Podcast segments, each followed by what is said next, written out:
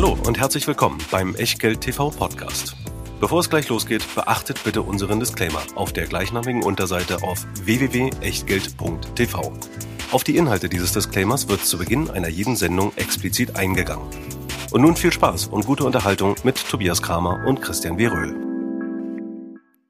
Herzlich willkommen aus Berlin. Herzlich willkommen zu Echtgeld TV und zum Teil 2 von Feedback. Wir haben letzte Woche einfach mal gesagt, schönes Wochenende. Nehmt euch mal ein bisschen Zeit, haben die Sendung ein bisschen kürzer gemacht. Lasst uns auch gerne dazu mal wissen, wie euch das gefallen hat. Aber natürlich machen wir trotzdem weiter mit den Aktien, die ihr euch gewünscht habt. Und weil wir jetzt den zweiten Teil machen, gibt's aber eins trotzdem zum zweiten Mal auch, den Disclaimer. Denn natürlich müssen wir auch wieder darauf hinweisen, dass alles, was wir hier machen, eben keine Anlageberatung, keine Rechtsberatung, keine Steuerberatung, keine Aufforderung zum Kauf oder Verkauf von Wertpapieren ist. Wir unterhalten uns jetzt über vier Aktien, die noch verbleiben.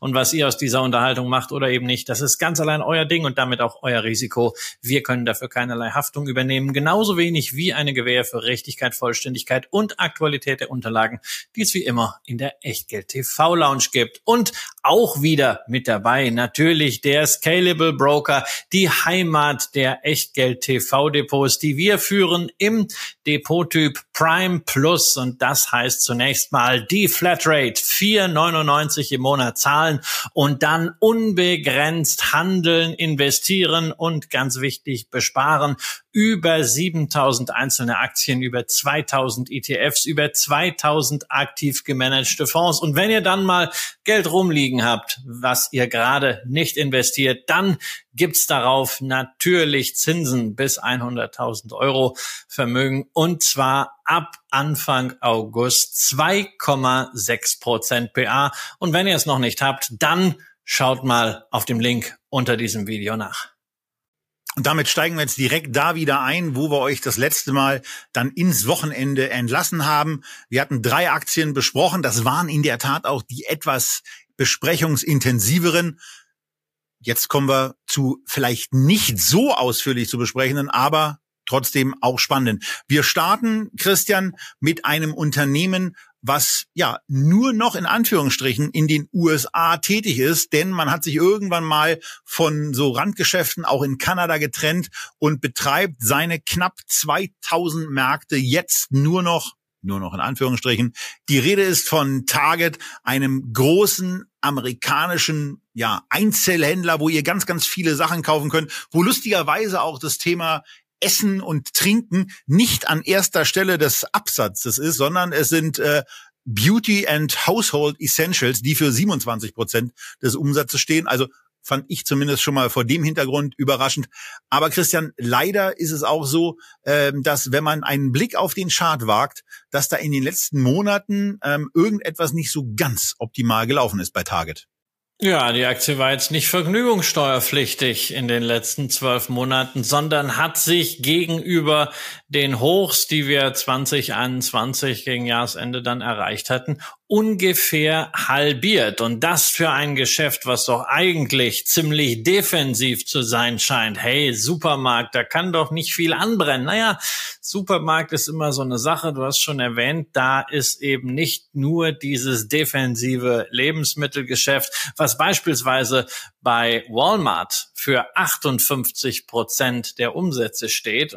Es macht halt hier nur 21 Prozent aus, 18 Prozent machen sie mit Möbeln, 16 Prozent mit Kleidung, dann haben sie auch einen ganz gut gelegenen Online-Shop. Aber das sind natürlich Dinge, also gerade so Möbel und Dekor, Home Furnishing, das lief wie Harry in der Corona-Zeit und äh, entsprechend ist auch dann die Aktie gelaufen. Aber wir kennen das ja. Alles das, was 2021 so nach oben weggelaufen ist, ja, ist am Ende früher oder später dann doch unsanft gelandet. Und genau das ist auch bei Target passiert. Denn was war in der Corona-Zeit das große Problem vieler Händler. Sie hatten immense Nachfrage, aber aufgrund der disruptierten Lieferketten oft nicht ausreichend und nicht die richtige Ware. Folglich, was hat man gemacht? Alles gekauft, was man kriegen konnte und man hat sich ein Inventar zugelegt. Und äh, Target war eigentlich in den letzten 10, 15 Jahren immer in der Lage, dieses Geschäft von ungefähr 110 Milliarden Dollar Umsatz pro Jahr mit so acht bis neun Milliarden Inventory zu managen. Und dann hat man im Zuge der Corona-Pandemie das ganze Inventar ausgebaut bis auf 17 Milliarden Dollar. Tja, und was passierte dann?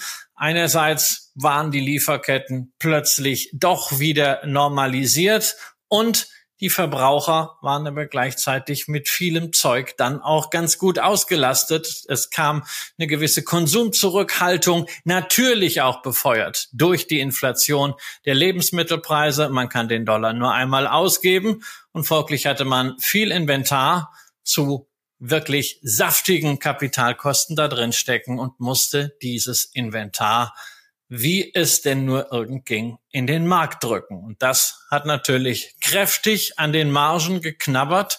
Und das End vom Lied sieht man sowohl im Kurs als auch an den Zahlen. Gemessen an dem, was man vor einem Jahr für Target an Gewinnschätzungen hatte, haben sich diese Gewinnschätzungen bis heute halbiert. Will heißen, die Aktie ist optisch günstiger geworden, aber von der Bewertung hat sich leider nichts getan. Auf der anderen Seite muss man natürlich dann auch sagen, wenn man sich beispielsweise mal die Zahlen aus dem Januar, wir hatten ja schon im Teil 1 gesagt, dass wir in der diesmal aufzunehmenden Sendung, die jetzt aus zwei Teilen besteht, aber trotzdem an der einen oder anderen Stelle ungewöhnliche Jahresend Reporting-Daten haben. Hier ist es jetzt eben bei Target der Januar, ähm, aus welchen Gründen auch immer.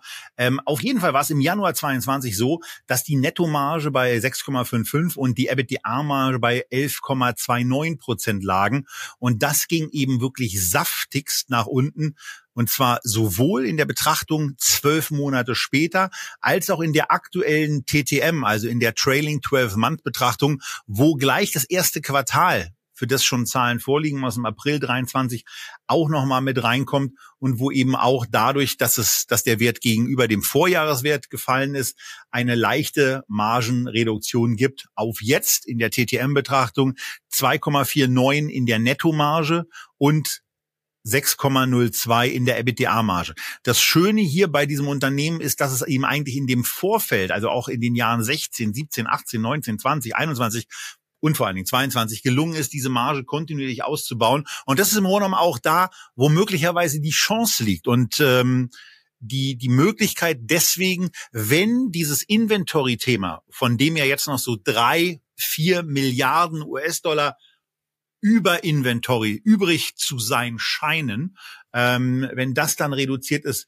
dass man dann auch die Möglichkeit bekommt, ähm, wieder zu alten Wachstumszahlen zurückzukehren. Und das deutet sich lustigerweise auch so ein bisschen an, wenn ihr euren Blick in den Unterlagen, für die ihr wie immer rechts ranfahren könnt, aber nicht müsst, weil wir die Werte natürlich auch sagen, wenn ihr in die Quartalswerte mal so ein bisschen reinguckt, ähm, wie sich von Juli 22 bis April 22 auch die EBITDA-Marge wieder deutlich erholt hat. Von damals 3,76 auf jetzt knapp 8 Prozent. Oder auch die Nettomarge, die von unter einem Prozent auf knapp wieder 4 Prozent angestiegen ist. Also vor dem Hintergrund scheint man von der Entwicklung eigentlich auf einem ganz guten Weg zu sein.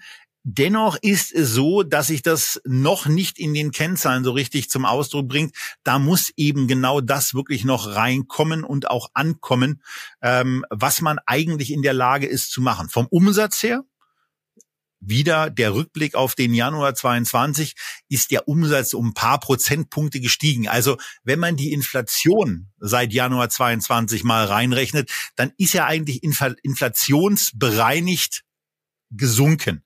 Ähm, das ist etwas, was jetzt nicht so richtig schön ist, aber die Earnings per Share, die eben im Januar bei 14,10 Dollar lagen, die haben eigentlich zumindest aus meiner Betrachtungsweise alles Potenzial, dort auch mit einem Zeithorizont von zwei Jahren wieder hinzukommen. Christian hat das Problem mit dem Inventory angesprochen. Das kann uns noch ein, zwei Quartale begleiten. Aber so wie der, so wie der Turn hier auch auf der Quartalsebene sich ableiten und anschauen lässt, sieht es eigentlich ganz vernünftig aus. Und das sagen übrigens auch äh, die Gewinnschätzungen, die fürs Jahr 24 von 8 US-Dollar und von äh, 10 Dollar 34 fürs Jahr 25 ausgehen. Und dann ist das Ganze bei einem Aktienkurs von 133 eben schon wieder was anderes. Bei vier Dollar, die es immerhin an Dividende gibt, ist das Ganze auf keinen Fall ein Schnäppchen, aber zumindest ähm, ist es ein Wert, äh, wo ich persönlich auch im Moment jetzt sagen würde, ich würde, wenn ich die Aktie hätte, sie nicht verkaufen. In meinem Portfolio findet sie allerdings keinen Platz, weil ähm, dazu aktuell mir der Preis nicht attraktiv genug erscheint. Aber für jemanden, der das Unternehmen hat, würde ich sagen, ähm, ich glaube, dass er das Schlimmste hinter sich hat. Und ich habe Christian offenbar zu lange übersehen. Er winkt schon. Das hoffe ich ja auch. Ich bin ja einer von, ich bin ja einer von denjenigen. Ich habe sie ja lange im äh, Portfolio, habe auch viel Spaß damit gehabt. Wie ja auch eigentlich alle äh, Langfristanleger. Das Unternehmen hat äh, die Dividende in diesem Jahr zum 52. Mal in Folge gesteigert. Ist also wirklich einer der etablierten Aristokraten. Die sind schon öfter durch schwierige Phasen durchgegangen, auch durch die schwierige Phase damals in den 70er Jahren, was die Inflation angeht. Also äh, das ist für das Management das Aktuelle natürlich was Neues, aber nicht für das Unternehmen insgesamt im Setup. Also insofern, das sieht man auch, also dass solche Geschäftsmodelle, das sieht man auch bei Walmart, äh, dann über die Zeit durchaus auch schon die äh, vielbeschworene Resilienz haben können. Also ich bin genau wie du der Meinung, äh, man muss jetzt noch mal ein, zwei Quartale abwarten. Das ist jetzt nichts, wo ich sage, ich muss jetzt da sofort nachkaufen. Denn ich möchte wirklich erstmal sehen, dass man dieses Inventory, was immer noch zu hoch ist, wirklich rausgedreht bekommt. Es ist auch wichtig mit Blick auf die Kapitalkosten. Das war vor zwei, drei Jahren eigentlich äh, natürlich kritisch mit Blick auf den Wiederverkaufswert, wenn du zu viel Inventory hattest. Aber jetzt ist es natürlich auch ein Thema mit Blick auf das Working Capital, mit Blick auf die Zinskosten. Wir haben hier immerhin 15 Milliarden Dollar netto Schulden. Die müssen müssen auch finanziert werden. Das heißt, das kostet auch Geld. Und deswegen, das möchte ich sehen. Ich möchte mal wirklich einmal äh, beruhigende Quartalszahlen sehen. Also lieber mit etwas besserem Gefühl und größerer Sicherheit dann mal die Position zu erhöhen, als jetzt da einfach noch so in den blauen Dunst. Insbesondere, weil man eben auch sagen muss, dass Target äh, sicherlich jetzt nicht grotesk überbezahlt ist, aber du hast das aktuelle KGV angesprochen. Ähm, das liegt so bei 15. Das ist nicht wirklich ein Schnäppchenpreis, schon gar nicht, wenn man es vergleicht mit Krogers, die ähm, ja defensiver aufgestellt sind und äh, nur aktuell das Zehnfache kosten. Also äh, natürlich, wenn Target richtig voll läuft, dann haben sie auch äh, viele Möglichkeiten, gerade über die Eigenmarken schnell wieder Marge zu machen. Aber da müssen sie erstmal hinkommen. Ich warte noch ein bisschen. Ansonsten nehme ich die Dividende mitten. Das wollen wir ja auch nicht vergessen, dass diese Dividende immer noch ganz gut abgesichert ist. Wir reden über vier Dollar 40, die es jetzt die nächsten vier Quartale geben wird. Und das Ergebnis je Aktie soll dieses Jahr nach Guidance zwischen 7,75 und 8,75 geben. Also da bleibt noch ein bisschen Puffer. Ich mache mir da nicht wirklich die Sorgen drum, aber das kann da durchaus noch mal ein, zwei Quartale richtig rumpeln. Genau, und für, für besonders Interessierte bei dem Unternehmen, die einfach sagen, sie wollen vielleicht ein Pure Play äh, in dem Bereich in den USA haben, da dann auch die dringende Empfehlung, äh, sich die, sich die Juli-Zahlen äh, dann wirklich mal genau zu Gemüte zu führen. Die sollten dann irgendwann Ende August ähm, erscheinen. Also das wäre dann für diejenigen von euch eine Hausaufgabe, da nochmal reinzugucken. Denn wenn Nettomarge weiter steigt, wenn EBITDA-Marge weiter steigt, dann kann man eben auch davon ausgehen, dass das Unternehmen auf einem guten Weg ist, zu den alten Ständen auch zurückzukommen. Wir wollen dabei nicht vergessen, dass es, äh, dass es Target auch gelungen ist, in der Covid-Pandemie den digitalen Bereich deutlich zu stärken, also sich auf eine deutlich auf ein höheres Level da vorzuarbeiten. In 22 waren bereits 20 Prozent der Umsätze aus dem Digitalbereich kommt. Äh, es war vor Covid weniger als die Hälfte äh, dessen, also unter 10 Prozent. Und von daher, also es ist grundsätzlich eigentlich ganz spannend, aber vielleicht eben noch dieses, diese eine Quartalszahl Zahl zu früh. Und äh, wenn er die abwartet, habt ihr ein stärkeres Erkenntnisniveau, auf dem ihr eure Investmententscheidung fußen lassen könnt.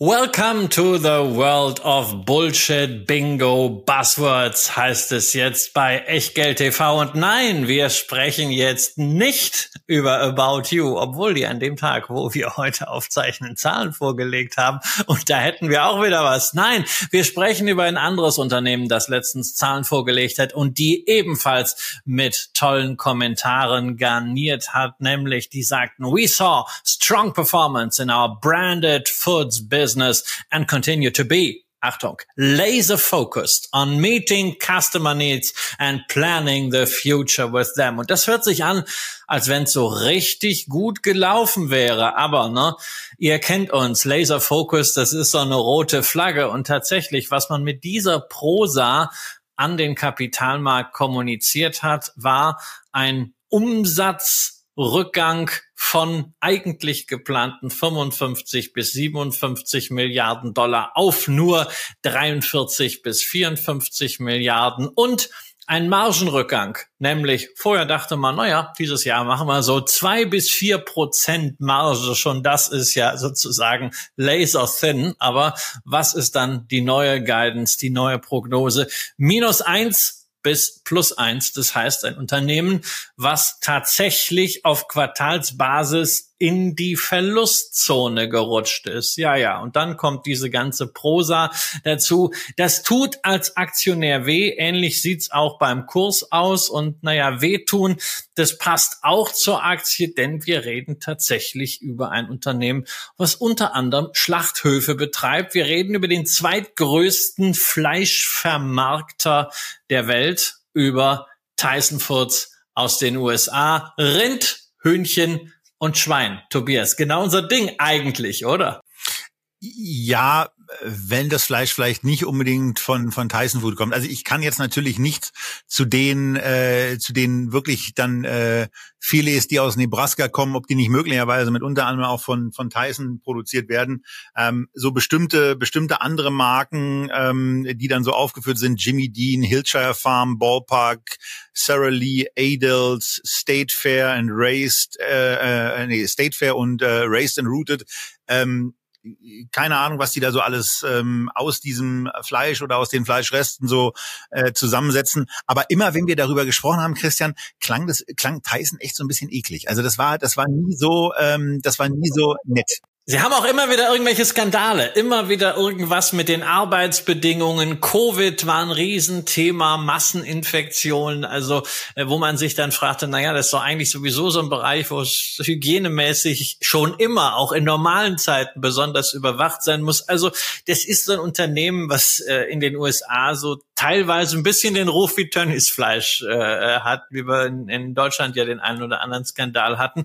Und äh, das hat man halt lange Zeit gesagt, okay, naja, immerhin, es wird gutes Geld verdient. Nur das ist halt äh, das Problem eigentlich schon in den letzten Jahren immer. Die Ausschläge sind immer größer geworden, fundamental, wie auch beim Kurs. Und was halt jetzt wirklich äh, schon ziemlich reingehauen hat, auf Quartalsbasis in die Verlustzone gerutscht. Genau, auf der in der Quartalsbasis auf die Verluste.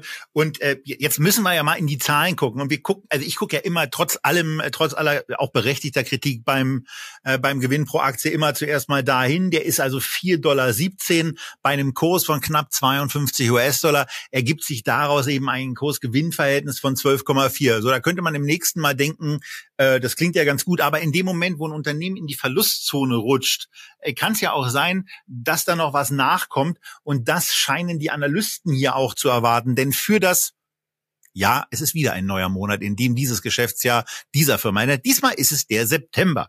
Ähm, wir haben, äh, also in dem Monat, in, in dieser Ausgabe von Echtgeld TV sind wir wirklich mit unterschiedlichen Endmonaten ähm, so, so reich beschenkt worden, wie glaube ich selten zuvor.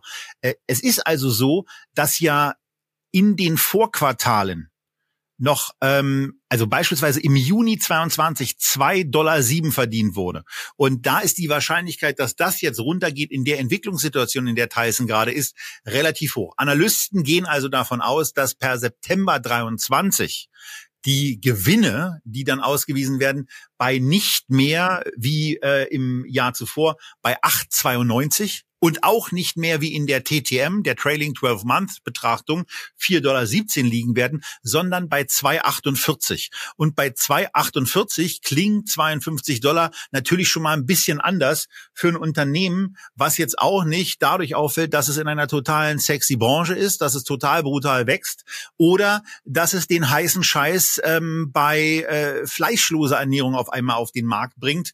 Ähm, Wobei sie da lange Zeit dabei waren. Ja, sie waren Altaktionär genau. Von Beyond Meat genau, damals. Waren. Sie haben die Aktien vor dem Börsengang verkauft. Das war eine sehr gute Entscheidung. Vielleicht ein bisschen zu früh, aber lieber ein bisschen zu früh als viel zu spät, ja. Das war zwischenzeitlich auch mal anders aus, ob das so eine gute Entscheidung war, aber in der ja, Tat, aber gut, also, ne, was, du ein, was du einsackeln kannst, kannst du einsackeln. Sie haben auch selber so ein Lab für Planted-Based Food, aber dieses muss man ja auch sagen, dieses ganze Thema Planted-Based Food, das läuft ja jetzt auch nicht so wirklich. Kellogg's hat ja mal überlegt, dass äh, die Aktivitäten in dem Bereich selber an die Börse zu bringen im Rahmen eines Spin-offs. Das haben sie jetzt gelassen, offiziell wegen der großartigen Wachstumsaussichten. De facto, weil das Ding einfach nicht die skalierbare Größe erreicht. Ja, das kriegst du nicht hin, das lässt er halt irgendwie mitlaufen.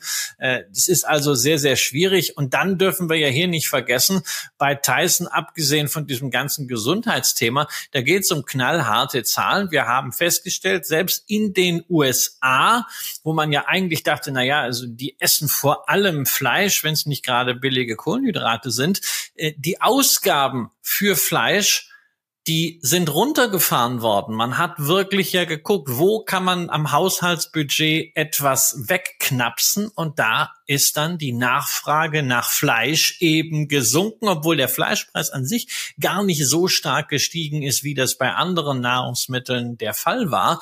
Und dieses Problem sieht man eben nicht nur bei Tyson Foods, sondern man sieht es auch bei dem weltgrößten Fleischvermarkter, bei der brasilianischen JBS, die übrigens auch börsennotiert ist, deren Kurs 44 Prozent in den letzten zwölf Monaten verloren hat.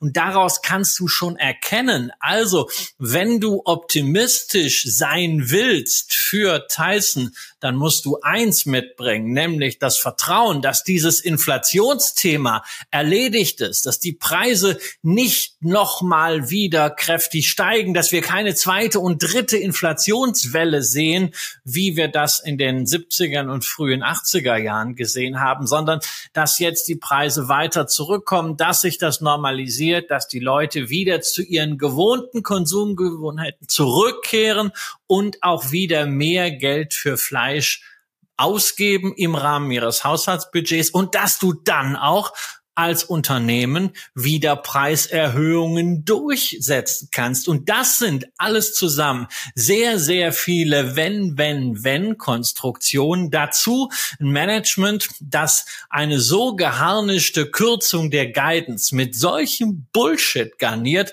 Da muss ich einfach sagen, das ist für mich eine mehrfache rote Flagge und deshalb no, kein Investment für mich. Ähm, ich habe da ähm, an dem Punkt äh, nicht mehr nicht mehr so viel zu ergänzen, außer dass mir eine Sache noch eingefallen ist, die vielleicht ähm, auch bei dem ganzen Thema äh, der der fleischlosen der fleischlosen Ernährung eben auch noch eine Rolle spielt, äh, die zumindest für so eine fokussierten und auch noch in der alten Industrie fokussierten Unternehmen äh, eine Bedrohung werden können.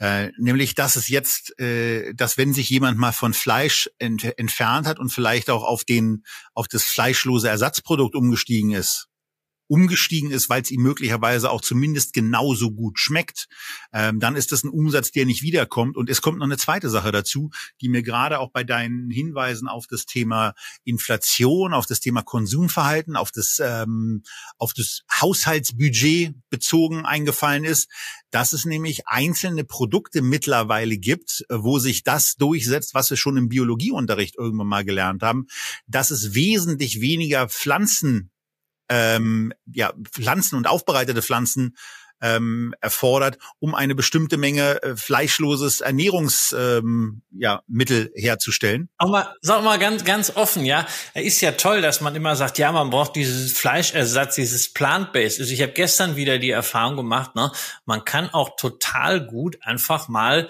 äh, beim Asiaten Reis mit Gemüse, Pilzen, scharfe Soße essen. Ja, also ich bin ja wirklich Fleischesser, hatte ich gestern Abend. Ich glaube nicht, dass ich irgendetwas großartig verpasst habe. Ne? Ich habe früher jeden Morgen äh, Salami aufgeschnitten. Ja, hatte immer drei, vier verschiedene Würste, hab die extra bestellt. Ja, und ich habe jeden Morgen äh, Salami gehabt. Ne? Inzwischen esse ich überhaupt keine Salami mehr. Ich esse nur noch Käse und ich frühstücke nicht mal mehr. Also ich kann das so bestätigen. Gewohnheiten können sich dann auch ändern, insbesondere weil man plötzlich vielleicht feststellt, dass es einem gut schmeckt. Aber eins wollte ich übrigens noch sagen zu diesem Thema ähm, weil das hier auch wieder so augenfällig ist, Analystenschätzung. Da ist gesagt, die Analysten sagen irgendwie, was war's, äh, 284 äh, oder 2, so. 4, äh, 248. Als, 248 als Durchschnitt, das ist ja ganz nett, ja, aber da ist ja auch wieder nur eine Konsensschätzung, die ein Mittelwert oder ein Median aus irgendwie einem Dutzend Schätzungen ist. Interessant ist ja immer, wie ist die Spannweite dieser Schätzung? Da habe ich mal reingeguckt für das nächste Geschäftsjahr tatsächlich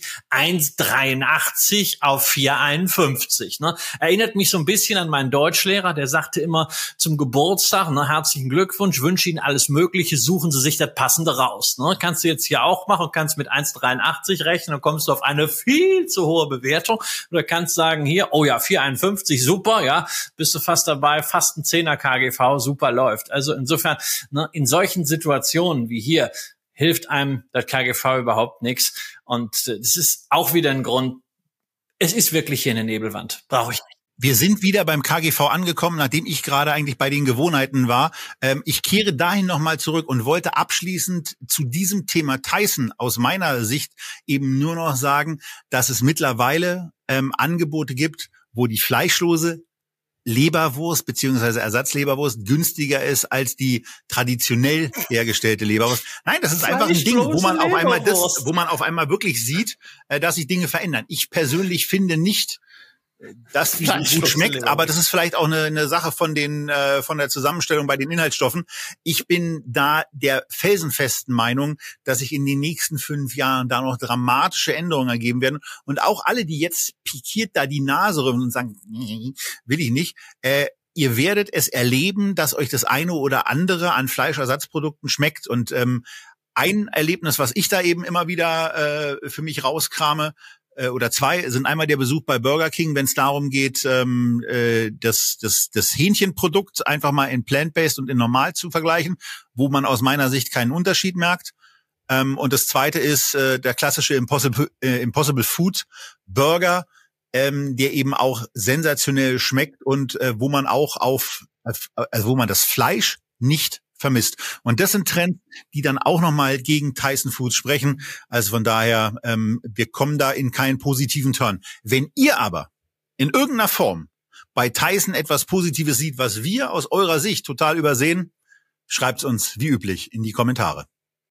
Mal was richtig Bodenständiges. Nein, nicht direkt Rohstoffwerte, aber irgendwie hängt's ziemlich da dran an den Rohstoffen. Rio Tinto beispielsweise zieht ja einen Großteil der Fantasie daraus, dass man für die Energiewende, für die Mobilitätswende immer mehr Metalle braucht. Aber abgesehen davon, dass man Metalle neu abbauen, neu aus der Erde ziehen kann, gibt's ja auch die Möglichkeit, Metalle zu recyceln. Ein Unternehmen, das dabei sehr, sehr erfolgreich ist, kommt aus Belgien, nämlich Umicore, ein Materialtechnologieunternehmen, dessen Wurzeln zurückgehen bis in die Zeiten Napoleons. Klassischerweise war man mal im Bergbau und in der Verhüttung tätig. Inzwischen hat man sich verlegt auf drei Sparten, nämlich erstens Katalysatoren, zweitens Energie, Technologie und Metalle und drittens, das macht die Hälfte vom Umsatz aus, Recycling von Metallen, wobei da auch noch ein bisschen mehr drin steckt als nur das Recycling, denn da steckt zum Beispiel auch die Produktion von Goldbarren mit drin. Und wenn ihr beispielsweise das Xetra-Gold der deutschen Börse habt, dann seid ihr quasi schon Geschäftspartner von Umicore, denn in den Tresoren liegen Umicore Goldbarren und Umicore selbst ist auch an der deutschen Börse Commodities beteiligt. Allerdings kann man sich statt der Goldbarren auch die Umicore Aktie ins Depot legen. Und wenn ich da einfach mal so auf Tobias Lieblingskennzahl schaue, auf das KGV, oder auf eine Bewertung wie EBITDA in Relation zum Unternehmenswert, dann ist das, je nachdem, ob ich vielleicht nur in die Vergangenheit oder vielleicht auch mal zwölf Monate auf die Schätzung schaue, die Tobias ja auch macht, teilweise einstellig. Also erwarte ich jetzt einen fröhlich lächelnden Schnäppchenjäger Kramer ja, das, das Lächeln schließt ja eine ablehnende Haltung gegenüber der Aktie nicht aus. Und ähm, also für mich drängt sich hier trotz einer in der Tat günstigen Bewertung ein Investment nicht auf. Ähm, und äh, das liegt zum Beispiel auch daran an dem Geschäft, was Umicore dann eben betreibt, was in Teilbereichen eben auch von, von Veränderungen, ähm, gerade im Katalysatoreneinsatz äh, bedroht ist, wo eine ganze Menge auf das Unternehmen zukommt und auch eine ganze Menge an Umsatz, Volumen wegfallgefährdet ist. Denn wir laufen jetzt volle Kanne rein in die Wendung äh, und in die Marktveränderungen im Automobilsektor hin zur Elektromobilität, wo wir nur inständigst hoffen können, dass sich jüngere Katastrophenmeldungen aus Wolfsburg äh, nicht so materialisieren, wie sie sich in dem Artikel vom Handelsblatt angedeutet haben, äh, der von einer Absatzkrise bei Volkswagen ausgibt. Aber das bedeutet dann im Umkehrschluss natürlich irgendwann, wenn weniger Benziner verkauft werden, äh, weniger Dieselautos verkauft werden, dass die auch ähm, von Umicore mit bereitgestellten Materialien für die Katalysatoren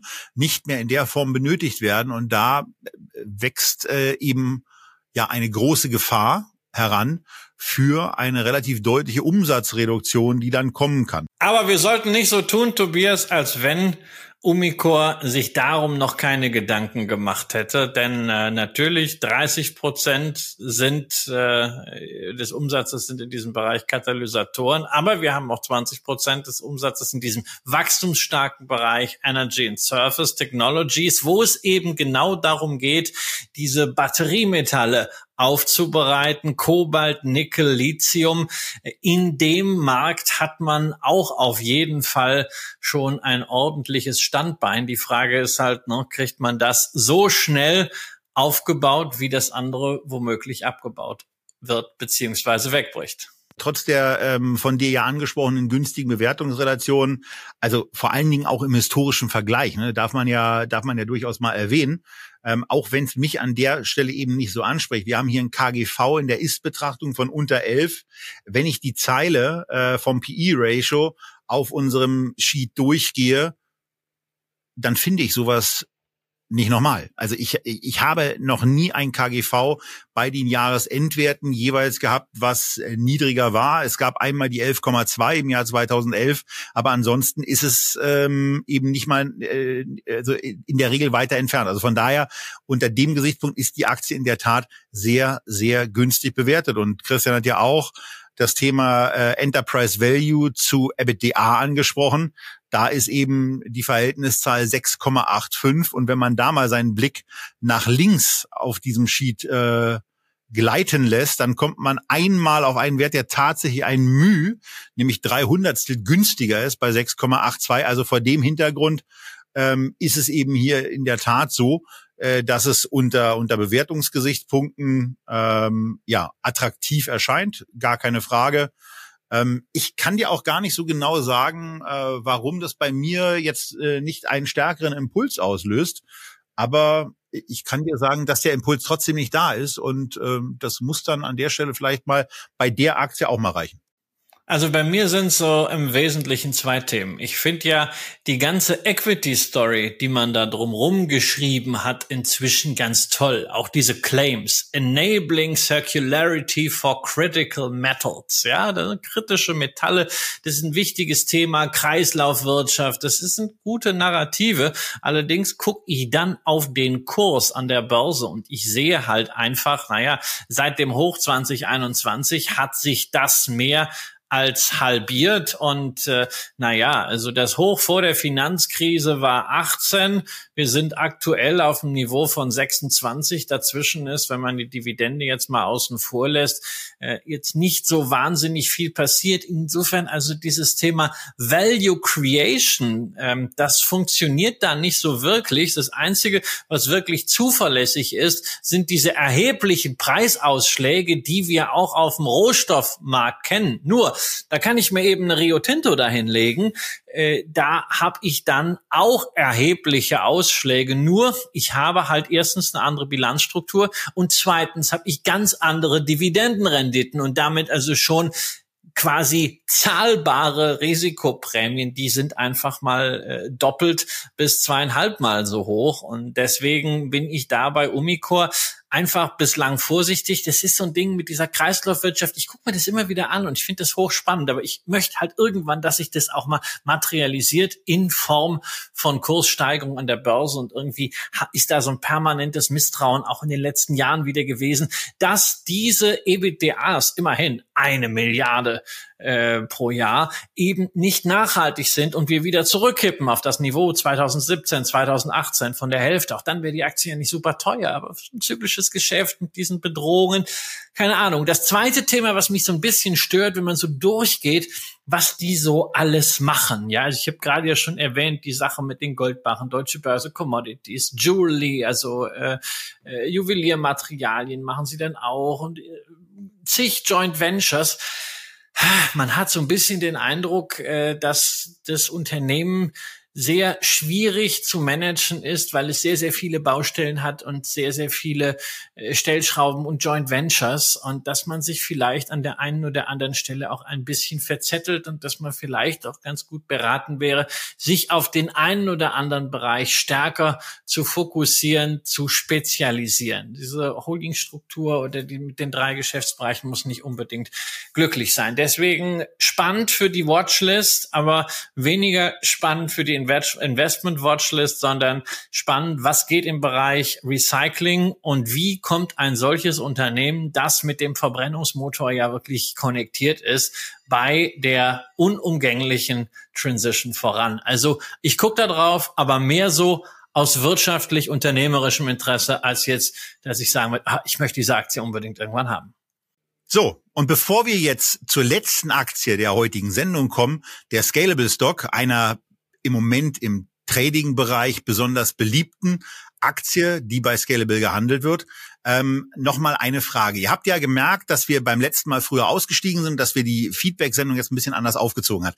Was für uns übrigens den ein oder anderen Vorteil bringt. Denn wir bereiten diese Sendung ja vor und wir haben eigentlich meistens mehr zu erzählen, als in so ein normales Sendungsformat reinpasst. Und ähm, bei der letzten und auch dieser Version ist es ja jetzt so, dass wir ein bisschen kürzer in der zeitlichen Länge der Sendung rauslaufen, ähm, aber äh, wir trotzdem das, was wir zu den Aktien vorbereitet haben, trotzdem mal mit reinbringen können. Und was uns total interessieren würde, ist, wie findet ihr diese Art der Aufbereitung? Also die Sendung vielleicht einen Tick kürzer zu machen, ähm, aber dafür eben auch die Länge der Aktienbesprechungen äh, auch eurem Interesse angemessen zu gestalten. Also lasst uns da auch gerne mal per Kommentar wissen, wie ihr das findet, wie ihr das wahrnehmt, was ihr daran gut, was ihr daran vielleicht auch nicht so gut findet. Ähm, wie immer gerne und herzlich willkommen im Kommentarbereich. Kommen wir zur letzten Aktie der heutigen Echtgeld TV Gesamtausgabe und kommen damit zur Scalable Stock. Eine Tradition, die wir irgendwann eingeführt haben, weil wir auch immer mal gucken wollen, was wird eigentlich bei Scalable aktuell viel gehandelt. Letztes Mal war es eine Aktie, die euch sehr viel, mir dem Vernehmen nach relativ wenig bedeutet, nämlich Realty Income, die wir besprochen haben. Da im Zweifelsfall einfach nochmal in die YouTube-Historie von uns reingucken. Aber heute nehmen wir eine Aktie, die vom Wort des Witwen- und Waisenpapiers, was sie in irgendeiner Form in den 90er Jahren war, durch katastrophale Entwicklungen so meilenweit entfernt ist, wie eine Aktie nur sein kann. Wir reden von einem Wertpapier, was gegenüber seinem Hoch im Jahr 2000 mehr als 90, mehr als 95. Es dürften im Moment so um die 97 Prozent noch sein, die dieser Titel gegenüber seinem Hoch verloren hat. Und dabei hat doch die gesamte Deutschland AG total viel dafür getan, damit es diesem Unternehmen, damit es dieser Bank gut geht und damit sie ein Global Player werden kann neben der Deutschen Bank. Und damit sollte klar sein, dass wir angekommen sind bei dem ehemaligen DAX-Unternehmen und einer absoluten Katastrophenaktie, wenn man sich die Wertentwicklung der letzten 23 Jahre anguckt. Wir sind bei der Commerzbank und ähm, schon der Chart, Christian, macht ja deutlich, dass wir, dass wir im Grunde genommen auch die Besprechung der Aktie auch äh, ehrlicherweise in zwei Teile unterteilen müssen, nämlich in alles das, was so ähm, bis 2014 äh, passiert ist und was seit 2014 passiert ist und was auch in der jüngeren Zeit dann passiert ist. Aber vor allen Dingen geht es eben darum, dass wir eine Sache nicht nacherzählen können. Ihr könnt in den Charts sehen, dass der Aktienkurs an die 350 rangelaufen ist. Wenn ihr sie nicht vorher vor euch habt, dann habt ihr die 350 jetzt zumindest mal gehört. Ähm, die 350, da hat die Commerzbank natürlich nie selber notiert. Das ist ein angeglichener Kurs, der die Kapitalmaßnahmen, und es waren mehrere, äh, wenn jemand äh, fleißig ist und das alles gerne mal aufbereiten kann, gerne immer in die Kommentare reinschreiben, was da alles passiert ist. Aber es war unter anderem äh, das, das Thema, dass eine Dresdner Bank quasi in die Commerzbank Commerzbank mit eingemeindet wurde, irre Milliardenbeträge rein investiert werden, die die Marktkapitalisierung, die die Commerzbank aktuell hat, von 13 Milliarden, um das Mehrfache übersteigen, was da an Geld bereitgestellt wurde. Ähm, das ist das eine. Danach äh, in dem in dem Zuge der Jahre bis zwei der der Ereignisse bis 2014 gab es noch das ein oder andere äh, sehr sehr heftige Ereignis, was Spuren dann auch in der Kapitalbilanz äh, hinterlassen hat. Und ähm, das ist das eine. Also es war, es waren desaströse erste 15 Jahre in diesem Jahrtausend. Ich glaube, so können wir es auch mal zusammenfassen. Aber seitdem ist ja auch ein bisschen was passiert, Christian. Ja, wir wollen ja auch, wir wollen ja auch nicht vergessen, ihr habt ja alle mitgeholfen, die Commerzbank zu retten, denn äh, in der Finanzkrise 2008 ist ja der Bund mit eingestiegen und äh, hat wirklich damals äh, den Exitus äh, gerade noch verhindert. Und wenn man sich diesen Chart dann so anschaut, linear, skaliert, dann sieht das natürlich so aus, wirklich wie am Ende so, so Wachkoma, ja. Äh, nach diesem Absturz läuft das dann irgendwie parallel zur Zeitachse. Deswegen das Ganze für diejenigen, die die Grafiken vor sich haben, auch nochmal logarithmisch aufgelöst, wo eben der Abstand zwischen den einzelnen Linien in der Waagerechten immer prozentual derselbe ist, also immer eine Verdopplung. Da sieht man dann, das ging im Grunde kontinuierlich bergab. Also Tobias hat dann eben gesagt, ja, so 2014 wird es dann besser. Naja, also wirklich besser wird es auch 2014 nicht. Äh, es sackte dann ja nochmal durch so Richtung zwei Euro 50 äh, im Zuge der Corona-Krise. Und da war halt wirklich dann mal ein äh, zyklisches Tief, muss man sagen, ne? bislang das Jahrhunderttief der Commerzbank-Aktie erreicht und von dem aus ging es dann wieder nach oben. Und wir wollen ja jetzt auch nicht hier so großartig immer in der Vergangenheit herumquirlen, äh, denn ähnlich wie bei der Deutschen Telekom, irgendwann muss man auch mal einen Schnitt machen mit der Vergangenheit. Diejenigen, die die Aktie seit dem Jahr 2000 oder seit dem Jahr 2008 haben, von vor der Lehman-Krise, den muss man sagen, also die Wahrscheinlichkeit, dass ihr die alten Kurse nochmal wiederseht, die ist gleich null. Aber das Unternehmen existiert ja trotzdem. Man muss schauen, wie sind denn jetzt aktuell überhaupt die Perspektiven? Und da muss man sagen, hat sich in den vergangenen drei Jahren ja eine ganze Menge getan bei den Banken allgemein und bei der Commerzbank im Besonderen. Denn Banken haben ja eigentlich seit der Finanzkrise unter drei Themen wirklich gelitten. Erstens Regulierung.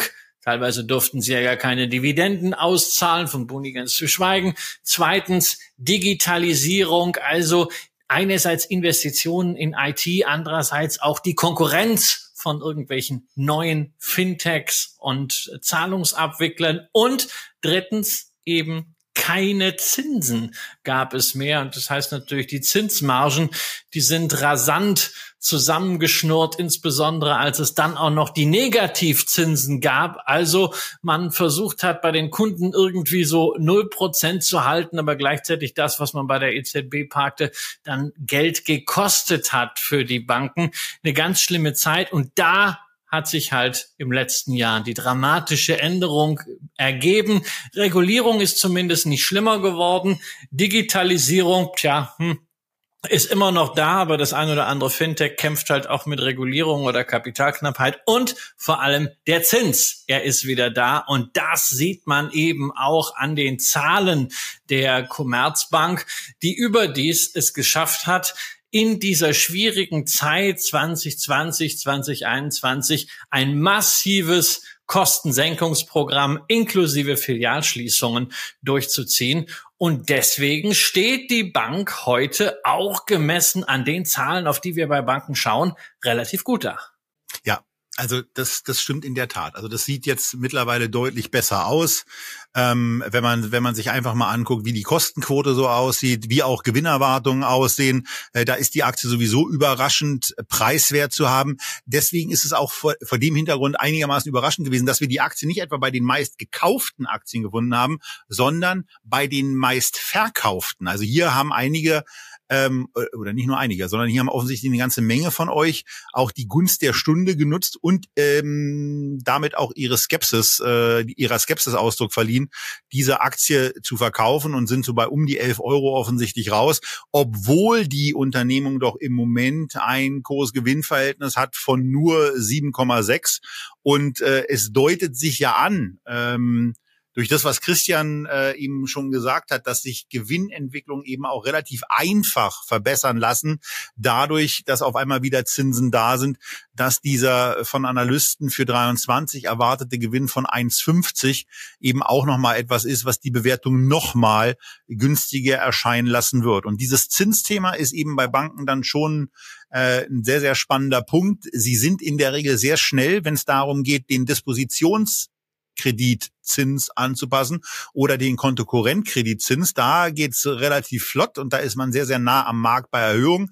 Man hat ihn ähm, in der ganzen Niedrigzinsphase eigentlich nie so stark abgesenkt, wie Zinsen eigentlich gefallen sind. Ähm, also das ist dann eben auch nochmal ein Zusatzeffekt, dass man jetzt eine Margenausweitung hat.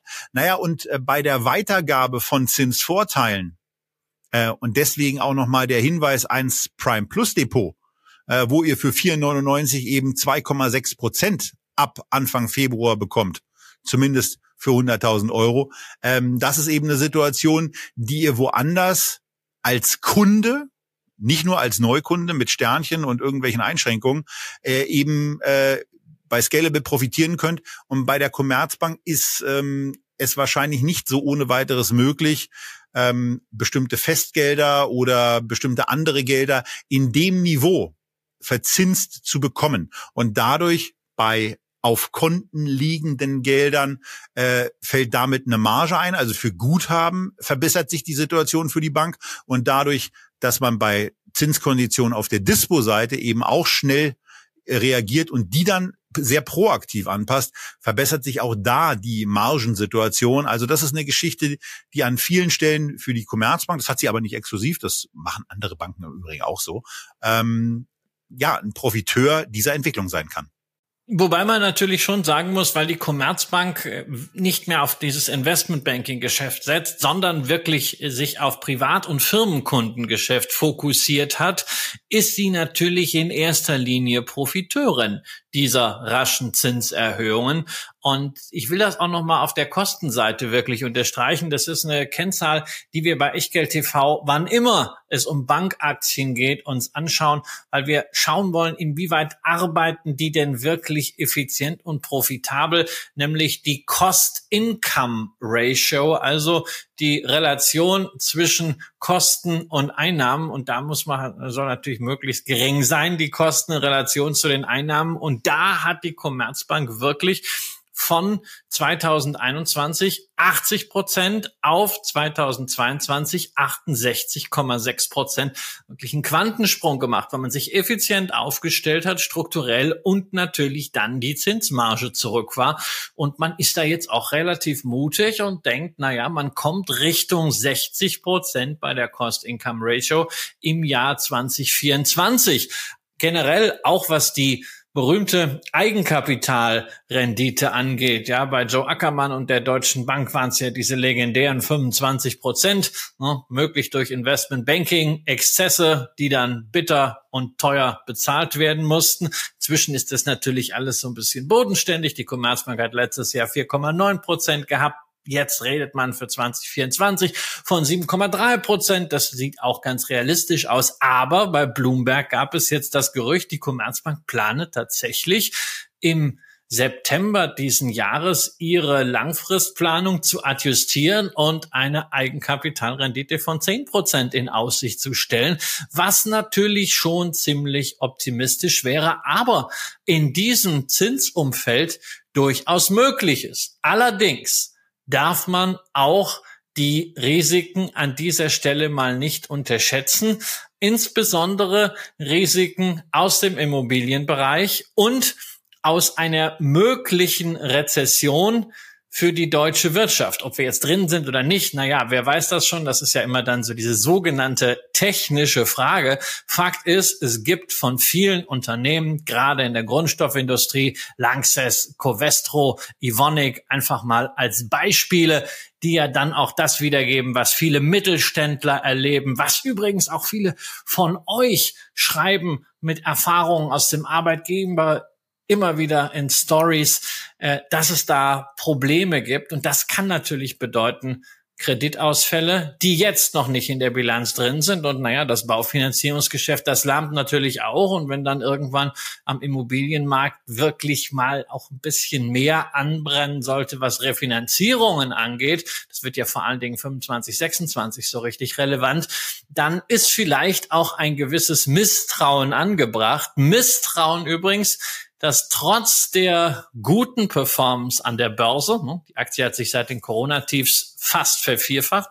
Misstrauen ist nach wie vor da, wenn wir mal auf eine Kennzahl schauen, die ansonsten eigentlich nicht so bedeutend ist, die ich bei Banken aber spannend finde, nämlich das Kurs-Buchwert-Verhältnis. Also was bezahlt die Börse für einen Euro, der als Asset in der Bilanz steht? Und das ist bei der Commerzbank eben nur 42 Cent. Und das ist nach wie vor ein Misstrauensvotum. Nur zwei Banken von den Großen in Europa haben ein noch geringeres Kurs-Buchwert-Verhältnis, nämlich 0,27, die, wer hätte es gedacht, Deutsche Bank und darüber hinaus die Societe Generale.